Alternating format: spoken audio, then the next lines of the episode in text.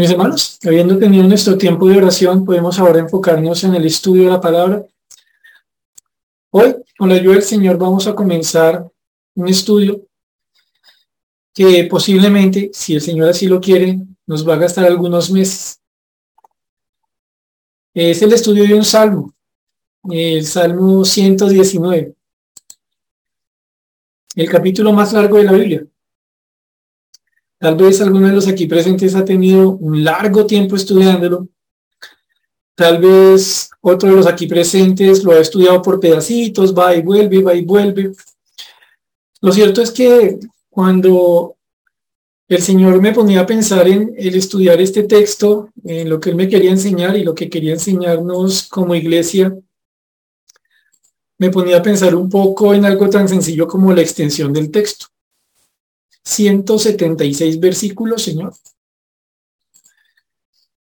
Hablando de tu palabra, hablando, Señor bendito, de aquello que tú nos has dado para conocerte a ti. Y eso es entonces lo que estaremos haciendo con la ayuda del Señor eh, los miércoles siguientes, según el Señor disponga eh, que sea su instrumento para predicar sobre este tema. Ahora, si ustedes se ponen a pensar, mis hermanos, estamos en un mundo que está lleno de argumentos, lleno de verdades que no son verdades, de toda clase de manifestaciones que quieren sonar bonito, que quieren ser agradables al oído, pero que en últimas son grandes mentiras. Si usted le echa cabeza a mi hermano a las cosas que habré escuchado, me refiero no solamente a noticias internacionales, nacionales, del barrio o hasta conversaciones con otras personas, usted va a notar, repito, y hay un montón de argumentos. Y todos estos argumentos, si usted se da cuenta, tienen algo y es que parecen aceptables, parece que tienen sentido, pues son argumentos. Pero tal vez usted como yo llega llegamos a la conclusión de, de los desgraciados, de lo falto de gracia que han resultado esos argumentos, solo por echar cabeza. ¿Se acuerda usted todo el cuento este del nazismo? De ese argumento presentado en la Alemania posterior a la Primera Guerra Mundial, una Alemania vencida, una Alemania que tendría a su cargo el pago de unas impresionantes sumas de dinero que harían que esta sociedad ya afectada muy fuertemente por haber sido derrotada en la guerra, ahora tendría que gastar la poquita plata que le quedaba pagando las indemnizaciones a, los, a las naciones vencidas. Y, se acordará usted cómo aquí se levanta un hombre eh, con un discurso de hay que volver a levantar nuestra Alemania, hay que rescatar las cosas que se nos han ido.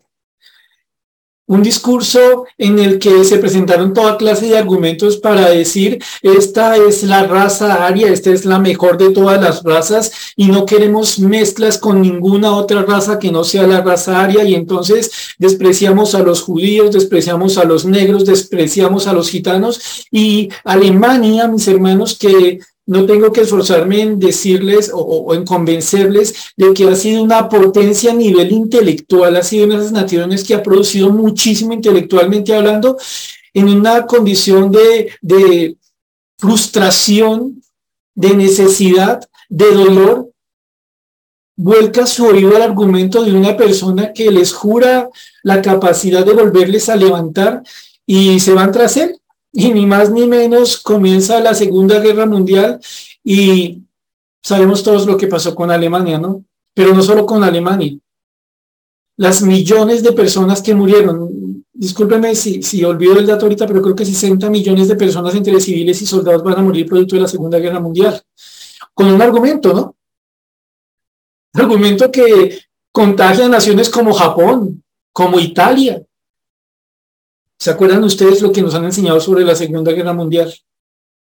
En la actualidad, mis hermanos, nosotros tenemos personas afirmando que no es un bebé lo que está en el vientre de la madre y que se puede considerar que es una persona solo cuando nace y por ende se le puede matar. Y ustedes saben que no pocas personas dicen, mire, el aborto debiera permitirse durante todo el tiempo del embarazo, desde la concepción, todo el tiempo del embarazo, porque la mujer tiene derecho a hacer con su cuerpo lo que quiera, porque es que a la mujer la ha venido tiranizando el machismo y ese argumento que ustedes conocen mejor que yo millones de niños asesinados todos los años. Los argumentos en los que desde la publicidad se nos dice constantemente que lo mejor que puede hacer una persona en este mundo es amarse a sí mismo, ¿no? Amarse a uno mismo en cómo se ve, en, en lo que se compra, en lo que invierte, pues si uno no se ocupa de uno mismo, entonces ¿quién? Y entonces ustedes le echan cabeza, ¿qué tan egoísta es la sociedad en la que nosotros estamos? Pero argumentos, ¿cierto? Pero a la vez que ustedes piensan en todos estos argumentos, y, viene a mi cabeza algo que leía hoy precisamente, partidos en España, partidos políticos en España manifestando su inconformidad, porque eh, en España, no me acuerdo si es en Cataluña, eh, lo que vendría a ser algo así como la Secretaría de Educación de nosotros sacó unos manuales para enseñar a los niños. Enseñar a niños de tres años cosas abiertamente relacionadas con la inmoralidad que no voy a mencionar aquí porque tenemos niños. Con niños de tres años, con argumentos de que hay que enseñarles a vivir y aprender ciertas cosas que un niño de tres años ni siquiera se pregunta. Solo por citarles un ejemplo, algo que leía hoy.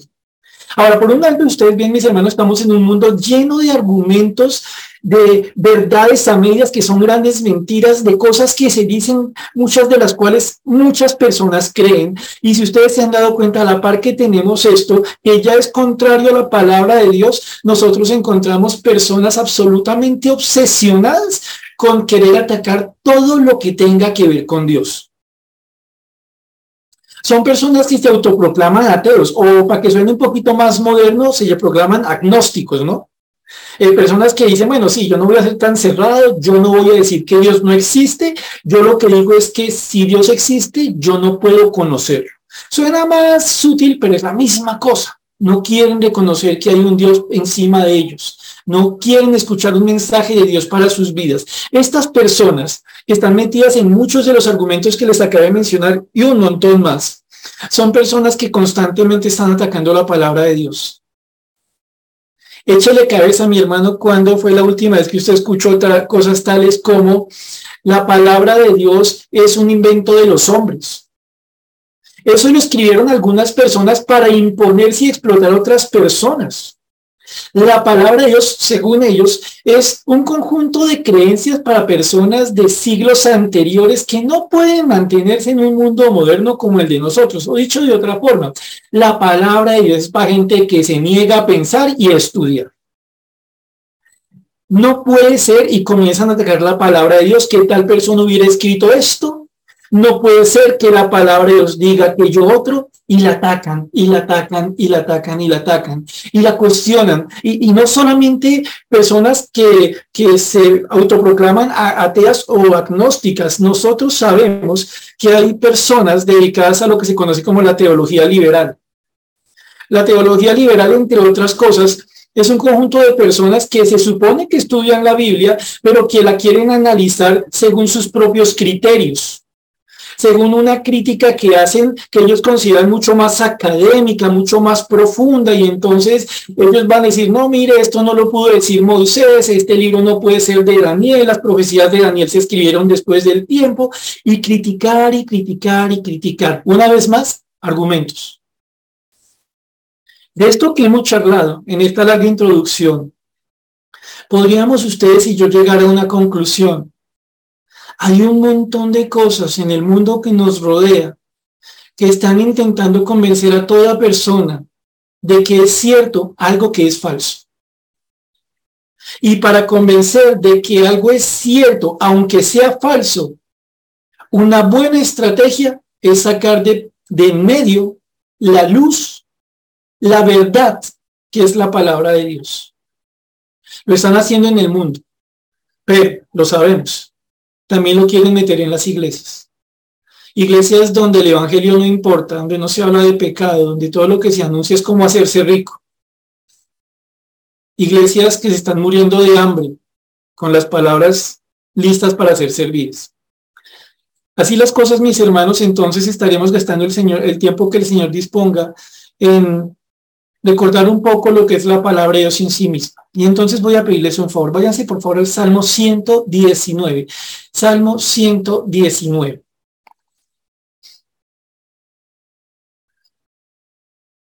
Y este salmo, como ustedes lo saben, mis hermanos, es un salmo, el, el salmo más extenso, 176 versículos, pero este salmo tiene varias características muy bonitas.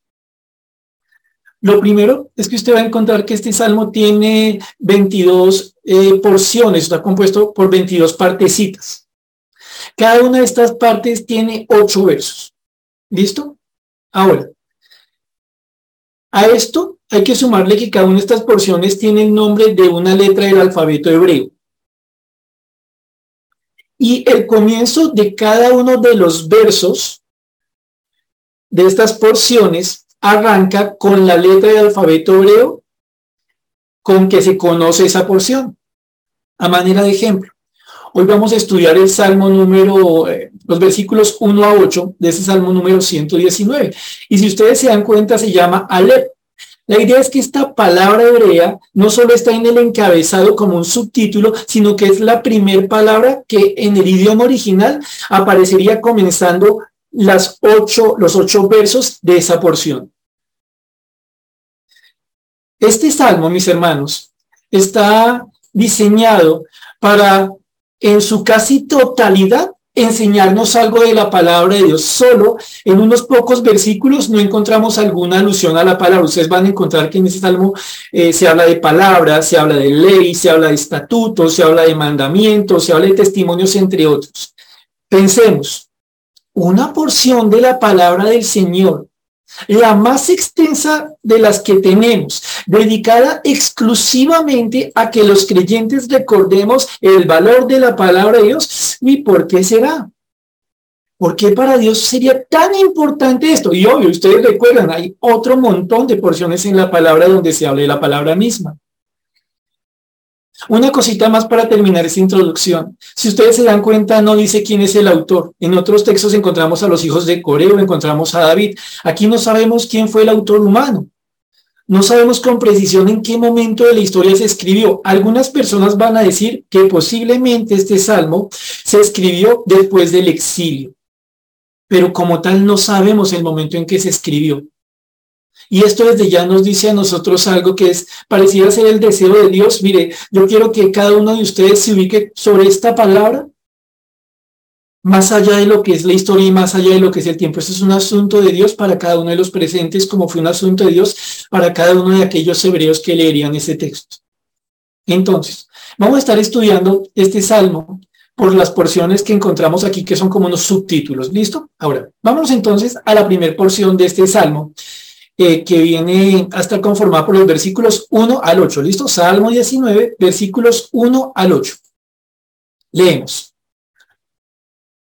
Bienaventurados los perfectos de camino, los que andan en la ley de Jehová. Bienaventurados los que guardan sus testimonios y con todo el corazón le buscan, pues no hacen iniquidad los que andan en sus caminos. Tú encargaste que sean muy guardados tus mandamientos. Ojalá fuesen ordenados mis caminos para guardar tus estatutos.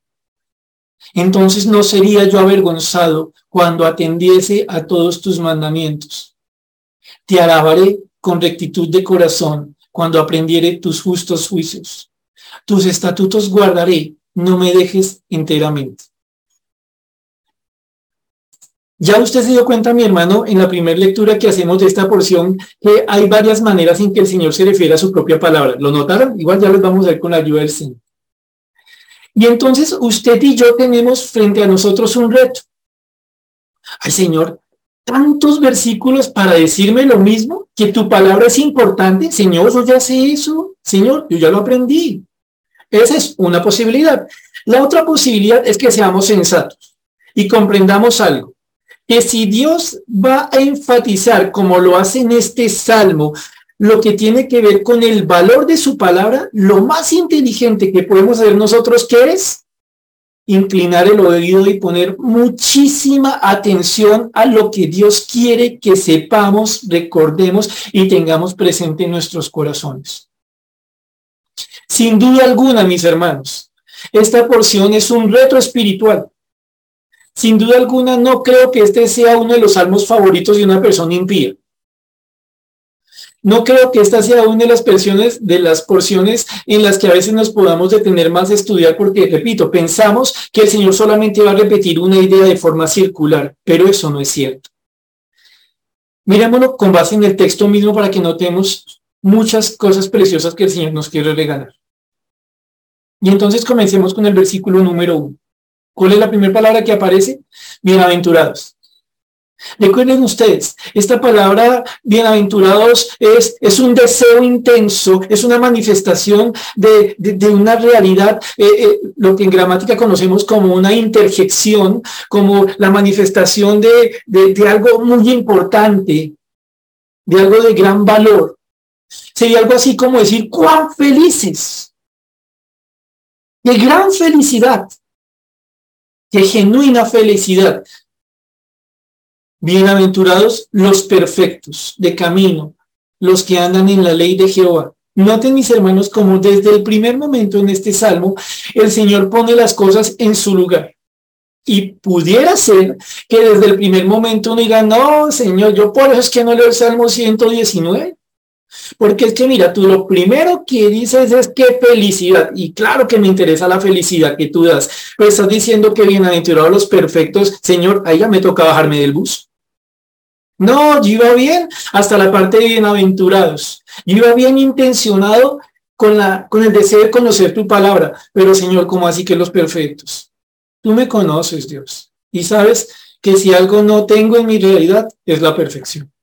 Pero entonces, como les digo, es aquí donde necesitamos escudriñar, escuchar con calma, con el deseo de recibir, como quien come algo muy rico, ¿cierto? Entonces dice, muy felices, cuán felices los perfectos. La palabra perfecto refiere aquí a alguien que es íntegro. Y la idea de integridad es algo que está completo, que es entero. Algo que tiene todas sus partes. Lo que tiene la plenitud de los elementos de un conjunto para que ese conjunto sea lo que debe ser. Cuando usted y yo pensamos en un carro que funciona bien, ¿de qué pensamos? Que tenga su motor, que tenga sus llantas, que tenga sus vidrios, que tenga todas esas partes para que uno se pueda montar al carro y que el carro lo lleve a uno con seguridad del punto A al punto B, ¿cierto? Queremos entonces un carro que sea perfecto o un carro que sea íntegro, o dicho de otra forma, un carro que sea completo. ¿Para qué? Para una finalidad. Y entonces dice acá, cuán felices los que son íntegros, los que están enteros, los que no se permite, se permiten en sus vidas, eh, mire, a mí me interesa la palabra del Señor para el 85% de las áreas de mi vida, pero el 15% restante de ese me encargo yo. El 15% restante yo lo manejo según los argumentos que aprendí en la sociedad, en mi familia, en la universidad o donde sea. ¿Qué dice aquí el Señor? Mire, ¿sabe quién es muy feliz? ¿Sabe qué es lo que realmente causa una alegría como la que Dios da? Ese gozo del que el Señor habla. Aquel que se da cuenta. Es toda su vida. Es todo su ser el que va a estar en los caminos de Dios. Ahora, noten algo muy interesante, mis hermanos. Desde el primer momento, este Salmo 119, Dios nos recuerda algo que a veces nosotros olvidamos. En medio de tantas tristezas, tribulaciones, angustias, pesares, dolores que vivimos como cristianos, algunos producto de las pruebas propias del que tiene fe, otros producto de las consecuencias del pecado, como personas que todavía estamos siendo formadas en el Señor. A veces se nos olvida algo que la voluntad de Dios es que nosotros seamos felices. El mal llamado Evangelio de la Prosperidad ha hecho tanto daño, ha engañado a tantas personas, con el cuento de lo que realmente es felicidad, que a veces a los cristianos que queremos conocer y guardar la palabra tal cual ha sido revelada, a veces nos da cosa hablar de la felicidad. Pero si ustedes ven este salmo, si recuerdan las bienaventuranzas, ustedes se dan cuenta de algo, mis hermanos. Dios quiere que sus hijos sean felices. Y si para enseñarnos a vivir en la felicidad del que guarda la palabra tiene que probarnos y atribularnos, lo va a hacer. Lo que sea con tal de cumplir su propósito. Y entonces, repito, noten como la primer palabra de este salmo nos habla de lo que Dios quiere que nosotros vivamos con Él. La felicidad que da Dios. Ojo, porque todo este salmo nos estará hablando de lo que Dios quiere obrar en nosotros. Y si usted piensa, lo que Dios me enseña en su palabra es para que yo viva alegre, en comunión, gozándome con mi Señor, wow, tal vez entonces voy a tener una posición diferente que cuando yo pienso que la palabra de Dios es un montón de ladrillos que me ponen en la espalda para espicharme la vida. No, la voluntad de Dios para con los suyos es que andemos en el gozo que Él da. Y dice aquí entonces, cuán felices los que son completos en su caminar. Los que tienen una conducta en la que reconocen algo. La perfección no está en que no se peque, la perfección está en que todas las áreas de la vida están buscando andar como Dios quiere que se ande. Y en algunas, por la misericordia del Señor y la obra del Espíritu Santo, en cada uno de nosotros estamos luchando, avanzando, nos mantenemos, resistimos. Y en otras, a veces, encontramos no solo lucha, sino derrota. Y entonces ahí el Señor nos recuerda a nosotros algo. El que está completo comprende algo, que el cristiano también debe aprender a arrepentirse. Y entonces, todas las áreas de la vida, todo nuestro andar pasa a buscar lo que agrada a Dios, pasa a andar en los caminos de Dios. Y entonces el Señor que dice, cuán dichosa es la vida de aquel que ha entendido y no tiene nada que guardarse para él mismo, que todo en su camino, que todo en su vida debe estar en mis manos, en mi palabra. Bienaventurados los perfectos de camino. Ojo, los que andan en la ley de Jehová. Noten algo interesante, mis hermanos. Los hebreos, en su cultura, tenían el repetir las ideas para, por vía de la repetición, ayudar a comprender algo mejor. Algunas veces repetirían la misma idea. Uno más uno es dos. Y después dirían de nuevo, uno más uno es dos. Y ustedes van a ver entonces que son como líneas, como, como, como versos que se ponen en paralelo, lo que se conoce como paralelismos, o sea, son líneas que se ponen una al lado del otro, como una frase y debajito otra frase, y usted va a notar que esta frase dice una cosa y que esta frase dice lo mismo. Entonces ahí está el Señor usando un paralelismo para, por vía de repetición, enfatizar algo. Otras veces usted va a encontrar, mis hermanos, van a encontrar, mis hermanos, que el Señor pone aquí una verdad en un verso Dice, por ejemplo, usando aquí una frase que, viene a la cabeza, eh, hay oscuridad donde no hay luz.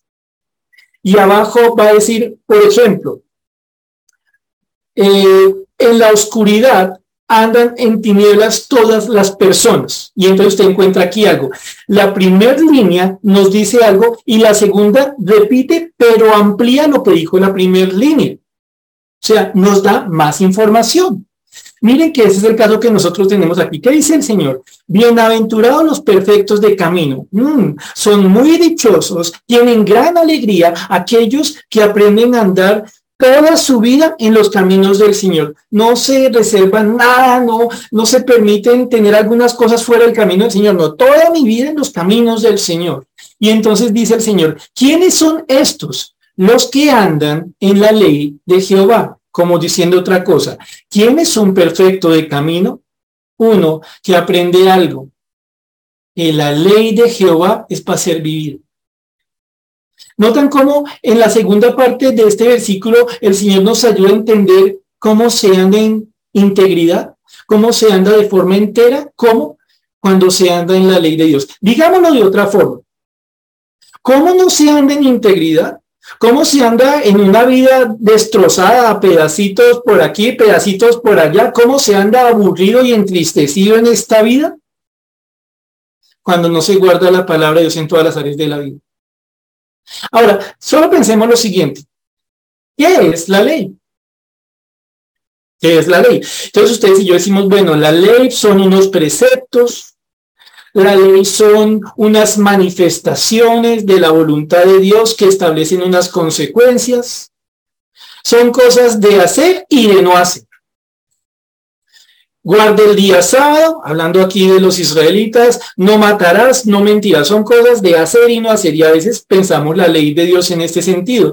Pero a la verdad, mis hermanos, la palabra que encontramos aquí, que ustedes la habrán escuchado, es la palabra Torah en hebreo.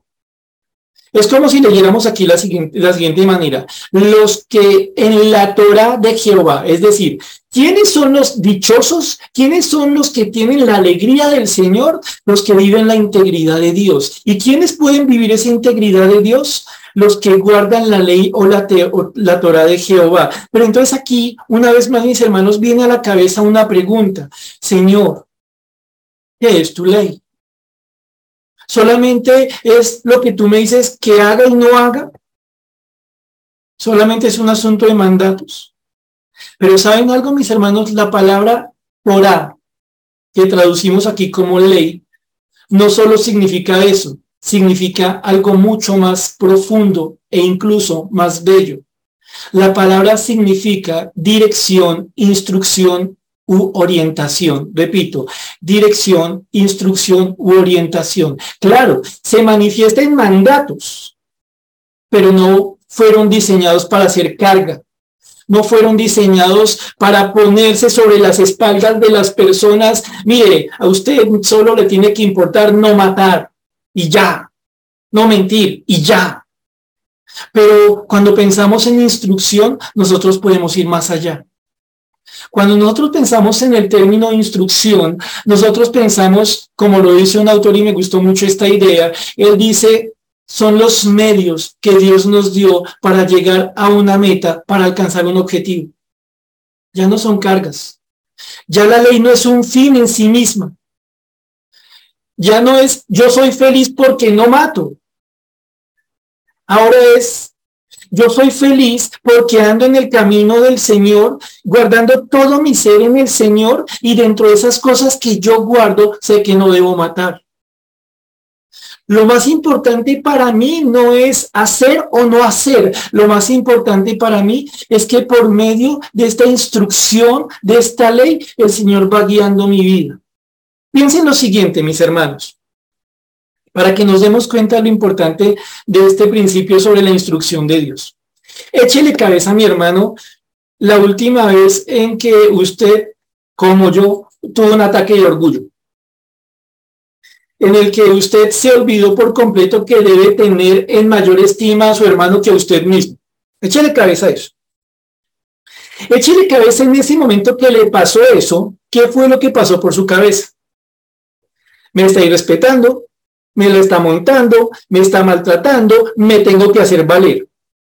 Y a la vez que pasa esto por su cabeza, entre otros argumentos, otro argumento cruzó por su cabeza, posiblemente.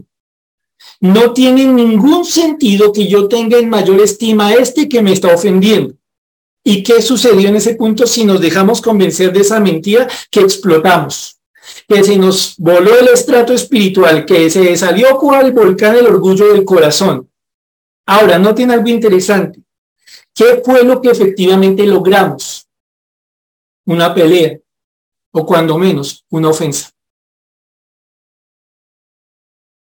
Pero cuando nosotros pensamos lo que nos dice la palabra de Dios sobre tener a nuestro prójimo en mayor estima que a nosotros mismos, en amar a nuestro prójimo como a nosotros mismos, entonces ya el Señor me pone a pensar a mí en algo, ¿cierto?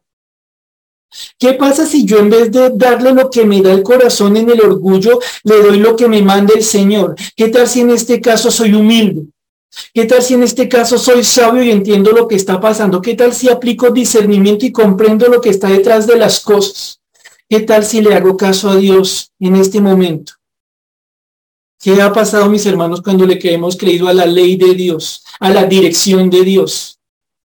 Que llegamos a un punto en el que en lo que dependió de nosotros estuvimos en paz con nuestro prójimo. ¿Lo notan? ¿Se dan cuenta, mis hermanos, cómo esto no fue un asunto solamente de un mandato, sino de la dirección que Dios nos va dando para podernos llevar a lo que Él quiere, en este caso, poder mantener paz con nuestro prójimo? Se dan cuenta, mis hermanos, que no solamente es hacer porque sí o no hacer porque no, sino es comprender que Dios con su palabra nos va instruyendo, nos va guiando. Su palabra es un medio para cumplir sus propósitos en nosotros. Entonces, pensamos este primer versículo que estamos estudiando. Oiga, de verdad, el Señor tiene toda la razón. Cuán feliz somos los creyentes cuando le creemos a Dios y cedemos todas las áreas de nuestra vida a su voluntad, a su palabra y decidimos que yo no voy a tener derecho de guardarme nada para mí. Todo mi ser se compromete con mi Señor a andar en su camino. Porque he aprendido algo. Aquellos que andan en los mandamientos, en la instrucción de Jehová, realmente son personas dichosas. Ojo con lo siguiente. Esto no significa, mis hermanos, que no haya tristezas, que no haya aflicciones, que no haya luchas. Esto significa que Dios nos da a nosotros una felicidad que es capaz de estar por encima de la aflicción, de la lucha y de la tribulación. Por ende, es una felicidad que no depende de las circunstancias. ¿Dónde arranca todo? En una convicción que da Dios por medio del Espíritu Santo de que lo más sensato que puedo hacer yo es rendirle la plenitud de mi vida, la integridad de mi vida a mi Señor, para que Él me dirija, para que Él me instruya, para que Él me mande por su camino. Vamos al versículo número 2.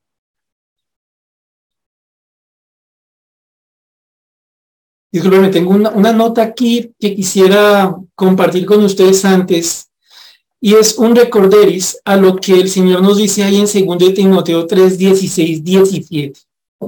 Permítame leérselos, pero usted por favor tome nota si lo está haciendo de 2 Timoteo 3, 16, 17, donde encontramos un ejemplo muy bonito de lo que es la instrucción de Dios. En 2 Timoteo 3, 16, 17 Repítalo conmigo, que sé que varios, gracias al Señor, se lo saben de memoria. Dice, toda la escritura es inspirada por Dios y útil para enseñar, para redarguir, para corregir, para instruir en justicia, a fin de que el hombre de Dios sea perfecto, enteramente preparado para toda buena obra.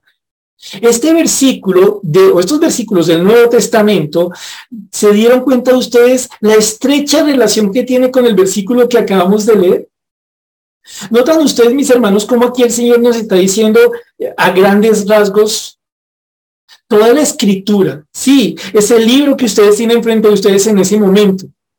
Eso eh, que ustedes encuentran en 66 libros, eh, este libro, todo, fue como inhalado por Dios, fue soplado por Dios, salió como una respiración del Señor, Dios mismo. Toda la escritura viene de Dios. Claro, usó a personas, profetas, apóstoles y demás. Pero cuando usted lee el libro que tiene frente a usted, se da cuenta de algo. A quien estoy leyendo, a quien estoy escuchando es a Dios mismo.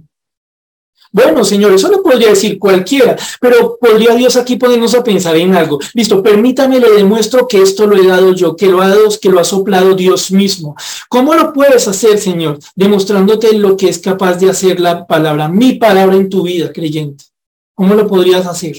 Demostrándote que mi palabra es útil, que tiene el provecho, que tiene la capacidad de lograr varias cosas. Primero, enseñarte. Darte la instrucción en la verdad. Porque si no la tuvieras, si yo no te instruyera, si no te enseñara la verdad, andarías engañado en la mentira. Segundo, lo que Dios también puede hacer con su palabra es redarguirnos y la palabra redarguir refiere aquí que Dios, con su Santo Espíritu, por medio de su palabra, tiene la capacidad de convencernos a nosotros de que estamos equivocados cuando estamos equivocados. Mis hermanos, no sé si a ustedes les ha pasado, pero a veces esto es de lo más difícil. Échele cabeza, mis hermanos, echémosle cabeza a todos. ¿Qué tan fácil es que nos convenza que estamos equivocados? Lo que a menudo nos pasa es que nosotros queremos convencer a otros que los otros están equivocados, pero noten lo siguiente. Si sobre un asunto de la vida el equivocado soy yo y quiero convencer a otro que está equivocado, lo que quiero hacer en últimas aquí es transmitir el error, ¿cierto? Pero Dios nos dice a nosotros algo, la palabra que yo he soplado, la palabra que yo les he entregado, que viene del cielo mismo, es una palabra que en su vida va a generar un provecho. No solo le va a enseñar lo que es verdadero, sino que a partir de esa verdad le va a ayudar a usted a identificar las cosas en las que usted está mal. Allá solas, bajo la obra del Espíritu Santo, usted va a escuchar de mi parte en la palabra en qué cosas esté mal. Le quiero corregir. Útil para enseñar, repito, para redarguir, la siguiente para corregir y entonces, no, entonces el Señor nos enseña la verdad, la doctrina. Desde esa verdad nos ayuda a darnos cuenta en que estamos equivocados. Pero no se queda ahí. El Señor da un paso más y entonces nos da la verdad, nos corrige frente a nuestros errores y entonces dice aquí el Señor que nos corrige. Y la palabra corregir significa que restaura algo para que vuelva a estar recto. Y el Señor hace una obra con su Santo Espíritu y palabra para que lo que se ha caído pueda ser levantado de nuevo. Para que lo que se ha salido de lo recto vuelva a la rectitud. Pensemos una vez más, mis hermanos. Si uno, según el engañoso corazón, cree que tiene la razón, pero en el fondo está equivocado, uno mismo podría convencerse a uno mismo de estar equivocado. Digámoslo de otra manera, usando un ejemplo que ustedes conocen mejor que yo. ¿Una mano sucia puede limpiar una mano limpia? ¿Cierto que no? Y entonces miren lo que hace el Señor aquí con su palabra, recordando esa cita tan conocida. El Señor se encarga de recordarnos a todos los aquí presentes que esa palabra que usted y yo estamos estudiando esta noche es palabra de Dios y que así se demuestra porque nos enseña la verdad, porque desde esa verdad nos ayuda a ver en qué estamos equivocados y desde esa verdad nos muestra la misericordia que Él nos quiere corregir la vida. Pero da un paso más. Ahora nos quiere instruir.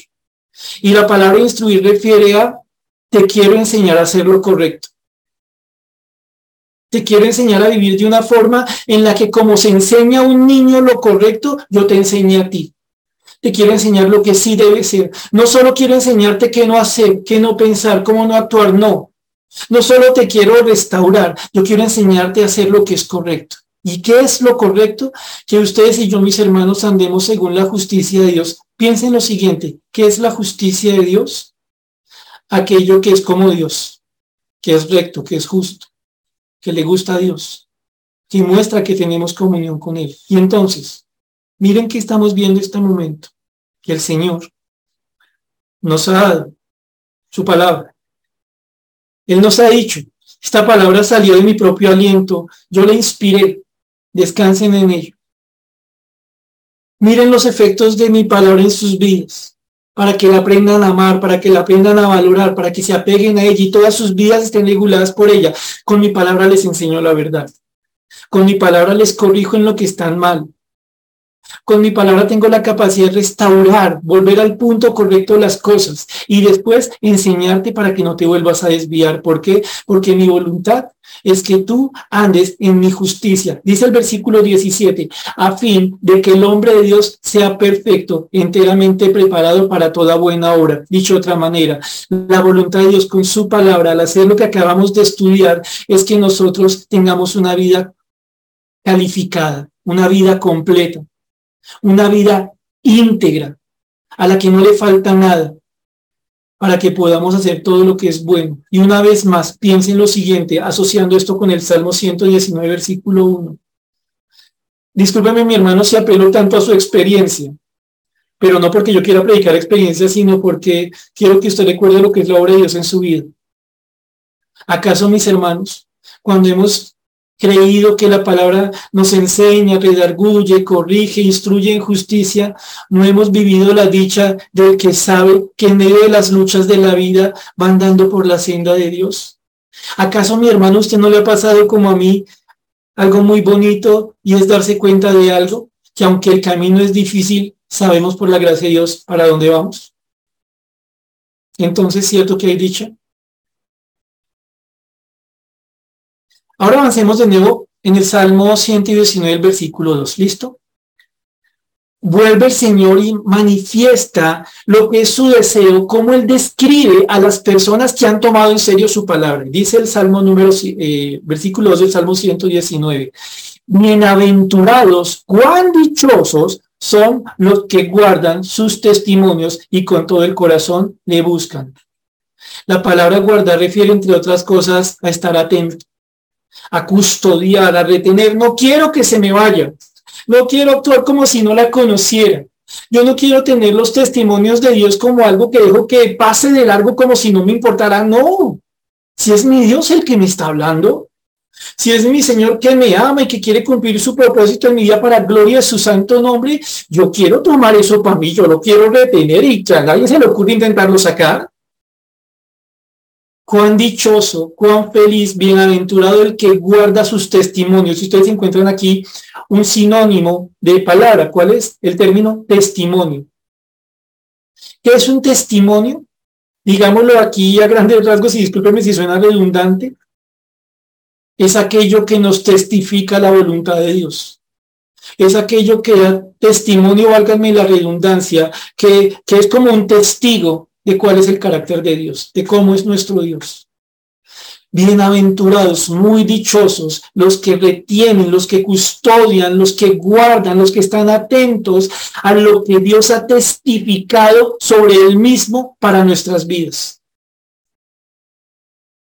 Bienaventurados los que guardan sus testimonios y con todo el corazón le buscan. Noten algo interesante. Si el Señor en su misericordia en su amor para con nosotros. Nos ha querido dar a conocer sus testimonios, cómo es Él, si Él mismo nos cuenta de su persona y nosotros lo escuchamos atentamente, ¿saben qué va a pasar? Que todo nuestro corazón va a querer conocerlo a Él.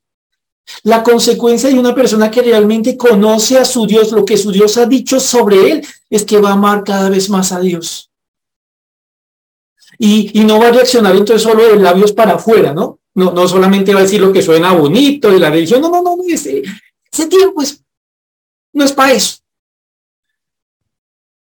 Aquel que recibe los testimonios de Dios tiene un gozo que se manifiesta en que todo su corazón, recuerden que la palabra corazón tiene varias ideas, la palabra corazón tiene que ver con nuestra mente, la palabra corazón tiene que ver con lo que está en medio, o si se quiere, la esencia de lo que nosotros somos. Bienaventurados los que guardan tus testimonios, bienaventurados los que reciben lo que tú has testificado sobre tu propia persona y consecuentemente desde lo más profundo de su corazón, desde su realidad, sin religión, sin apariencias, toman una decisión y la ejecutan. ¿Cuál? Le buscan. Y la palabra buscar es bien bonita. La palabra buscar significa frecuentar acudir frecuentemente a alguien. Es decir, Señor, tú me hablas.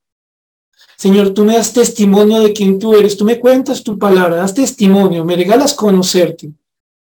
Y entonces en mi corazón tu Espíritu Santo va haciendo algo. Es mi corazón mismo el que te quiere conocer. Es mi corazón el que te busca una reacción a tu obra.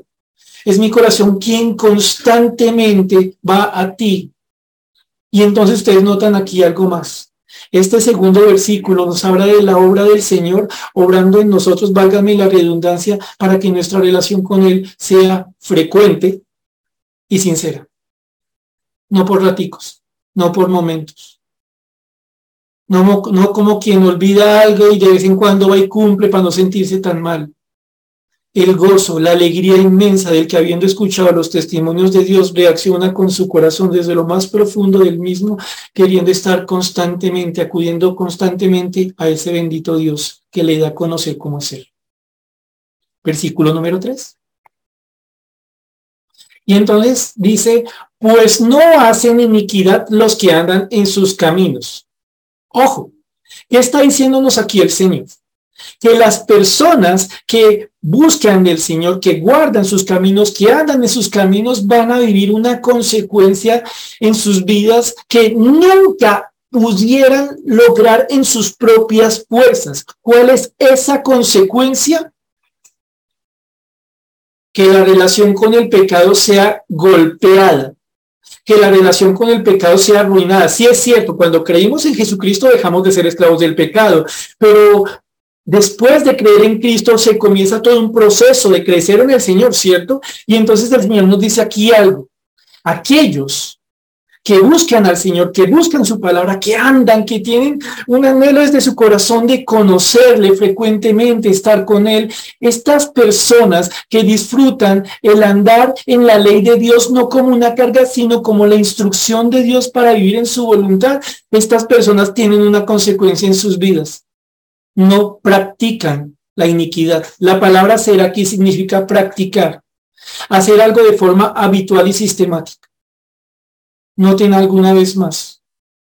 Aquí el Señor nos dice a nosotros un efecto de la palabra de Dios en nuestras vidas. Y una vez más, mis hermanos, apelo a lo que ustedes han aprendido con el Señor. Claro que sí, mis hermanos, y esto no lo podemos negar. Que entre más cerca estamos de nuestro Dios en obediencia, escuchándole, rogándole que nos ayude, viviendo en fe, entre más próximos estamos a nuestro Señor, más lejos estamos de nosotros mismos de las obras de la carne, de ese pasado que nos llama, de esa voz del enemigo que nos tienta, de esa concupiscencia que nos quiere mover.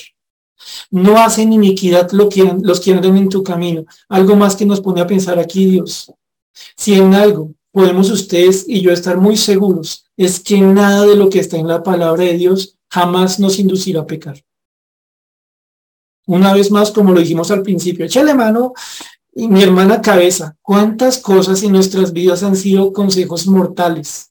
Desgracias, tristezas. ¿Cuántas mentiras nos creímos y terminamos haciendo cosas horribles? Ahora, ¿cuántas veces ha sido la palabra de Dios la que nos ayuda a apartarnos de esas cosas? No hacen iniquidad, no viven en error, en injusticia los que andan en tus caminos. Y entonces ustedes notan aquí algo.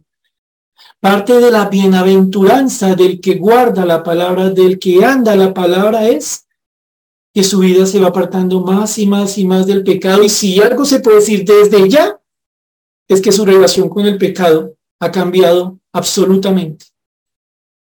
Ya no se vive en pecado, aunque aún se pueda pecar, pero nunca como antes de conocer al Señor.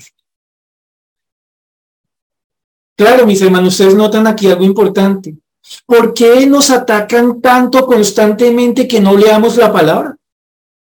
Porque hay tanta gente obsesionada, como dijimos hace un momentico, en cuestionar la palabra de Dios. Hermano, échele cabeza. ¿Cuántas veces usted ha sido atacado en su interior para no leer la palabra de Dios? Qué pereza, qué desánimo, qué sueño, qué cansancio, qué falta de tiempo y mil cosas más. Oiga, hermano, ¿y por qué será que nos pasa tanto eso? Porque tan constante y sistemáticamente se nos quiere apartar de la palabra porque aquel que se aparta, que no anda en los caminos, necesariamente vive en iniquidad. Quien está en la palabra es apartado de la iniquidad, quien está en iniquidad es apartado de la palabra. No se puede estar en los dos caminos a la vez. Por eso, mis hermanos, es que tenemos que tomar en serio, entre otras cosas, lo que el Señor nos está enseñando hoy y pensar mucho. ¿Cuál es mi relación con Dios por medio de la palabra?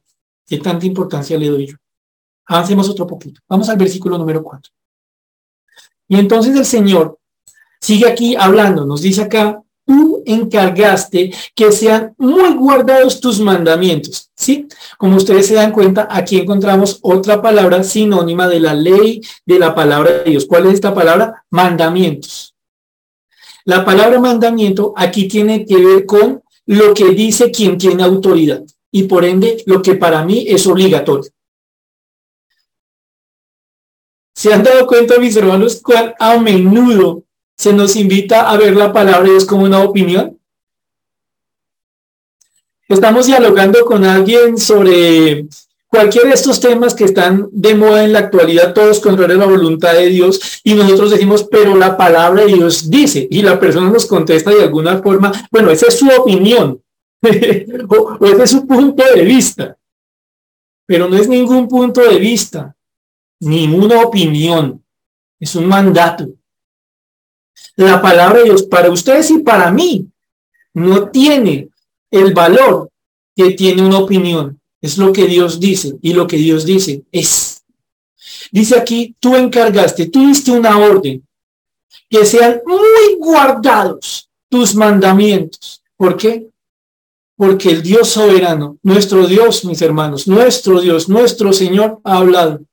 Y a ustedes a mí nos corresponde escuchar para obedecer. Noten algo interesante, lo que dice el versículo número 5, de que acabamos de hablar, que el Señor nos dio una orden, que guardemos muchísimo sus mandatos. Y entonces miren la reacción de esta persona que Dios está usando para escribir esto. ¿Qué es lo que dice él? Ojalá fuesen ordenados mis caminos para guardar tus estatutos. ¿Ven la manifestación de este corazón? ¿Ven cómo el Señor obra en esta vida para que su voluntad se convierta en un deseo personal, no una imposición? No dice acá, por cuanto tú me obligaste, entonces me tocará ordenar mis caminos. No dice eso, ¿cierto? ¿Qué dice? Una manifestación de un corazón en el que la palabra de Dios está haciendo lo suyo. Ojalá, cuánto deseo que mis caminos fueran ordenados, que tú tomaras toda mi vida sin guardarme nada, en integridad, y la pusieses en orden en cada aspecto en aquellas cosas en las que por tu gracia te puedo obedecer más fácilmente, pero también y muy especialmente aquellas cosas en las que constantemente te fallo. No quiero, Señor bendito, no hay deseo en mi corazón de que algunas cosas de mi vida estén por fuera de tus caminos. Yo quiero, y entonces aquí aparece otra palabra que se refiere también a la palabra de Dios. Ojalá pues guardados mis caminos para guardar tus estatutos. La palabra estatutos aquí refiere a algo que es firme, que es invariable, que no se negocia, que es como es, como una roca, inamovible.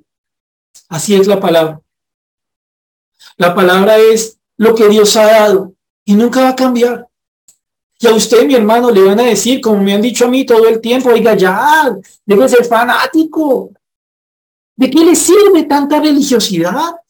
El mundo ha cambiado. Ese libro en el que usted confía es demasiado antiguo, de una sociedad con la que usted no tuvo nada que ver. O muéstreme sus genes hebreos. Muéstreme su cuna judía. Ya, deje el fanatismo. Usted está en una Colombia 2022 en la que el vivo vive del bobo. ¿Y Dios qué nos dice a nosotros? Un creyente no negocia la palabra, porque la palabra es tan firme como una roca. Son estatutos. Es lo que es y siempre será lo que es. Y la reacción nuestra ante eso que es la palabra de Dios inamovible, ¿cuál es? Señor, ayúdame. Para que todos mis caminos, para que toda mi vida tenga un orden.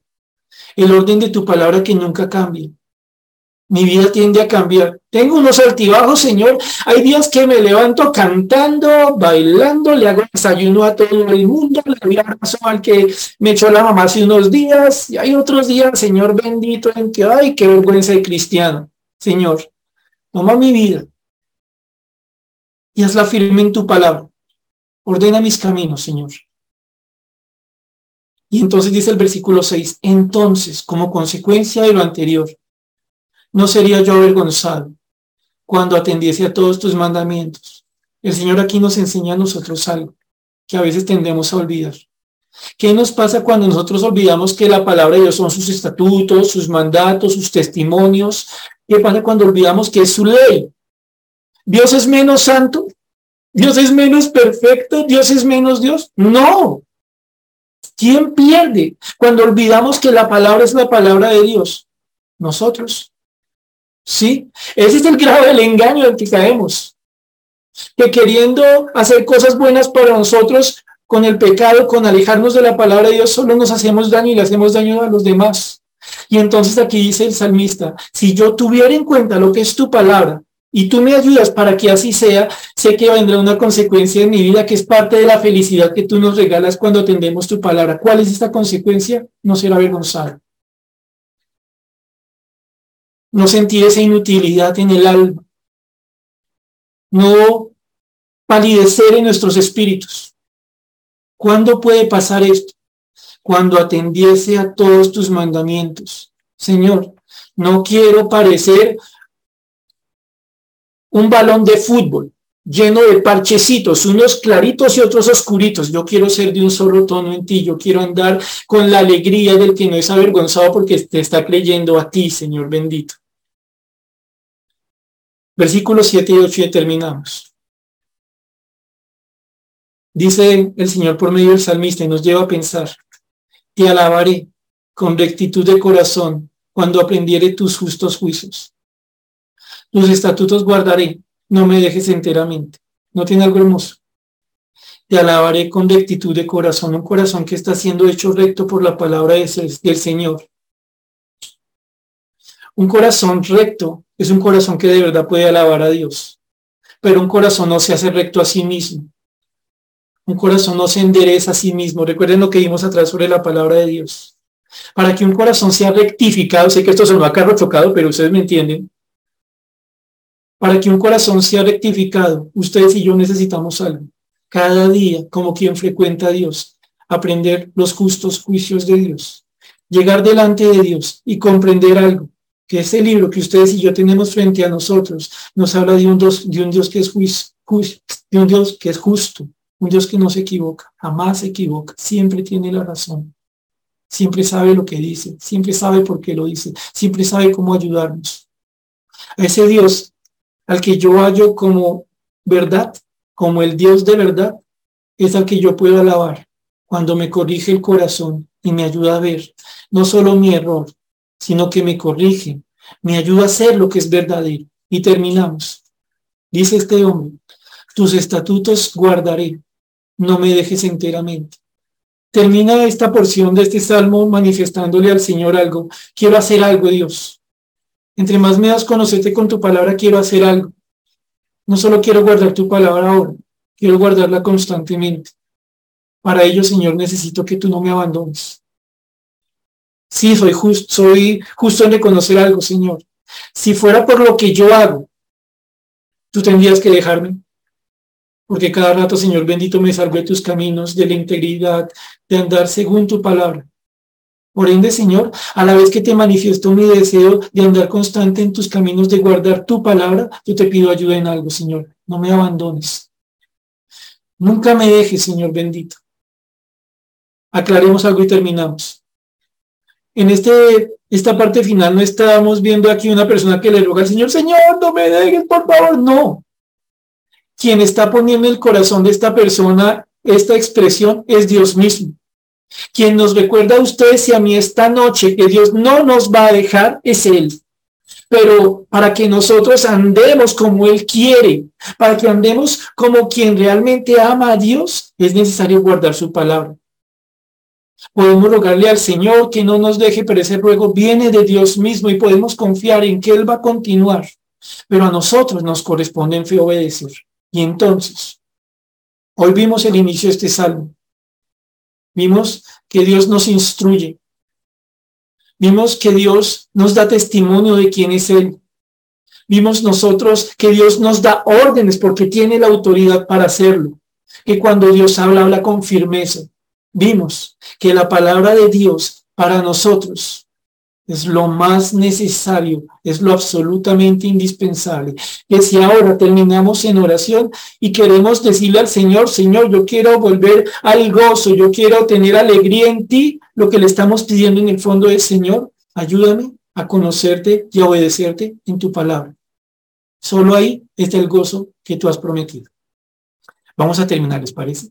Oramos. Señor bendito y Padre, te damos gracias por la bendición que hemos tenido de comenzar el estudio de este salmo esta noche. Porque entre otras cosas, Dios Santo, nos recuerdas algo. Te complace, Señor, el que tus hijos seamos felices, pero no en la felicidad de este mundo, no en las cosas que este mundo llama alegría, sino en la felicidad de aquel que ha sido reconciliado contigo y bajo la obra de tu Santo Espíritu, va conociendo y obedeciendo tu voluntad esa voluntad, Señor Celestial, que te plació darnos a conocer por medio de tu palabra. Señor, tú sabes cuál es la posición de cada uno de nosotros frente a tu palabra. Sabes si realmente la consideramos como tal o le hemos creído mentiras a este mundo. Tú sabes si somos personas que escudriñan tu palabra o apenas la leen o ni siquiera la leen. Pero te pedimos ayuda en algo, Señor bendito. Ayúdanos para entender que tu palabra no es, Señor, una carga pesada, que tu palabra es lo que tú nos has dado, Señor, para conocer tu carácter, para ser limpiados, para ser instruidos, Señor. Que tu palabra, Dios Todopoderoso, es la forma mediante la cual tú nos das testimonio de tu persona y nos regalas conocerte para tener contigo una relación constante. Que tu palabra, Señor Dios Todopoderoso, es algo firme, que no es negociable y que nosotros tenemos que aprender a vivir en ella. Que tu palabra, Dios Todopoderoso, es lo que nosotros anda, necesitamos, Señor, para andar en rectitud. Quita de nosotros, Dios Todopoderoso, los engaños que puedan haber contra tu palabra y ayúdanos para vivir en el gozo del que te obedece. Gracias, Santo, en el nombre del Señor Jesús. Amén.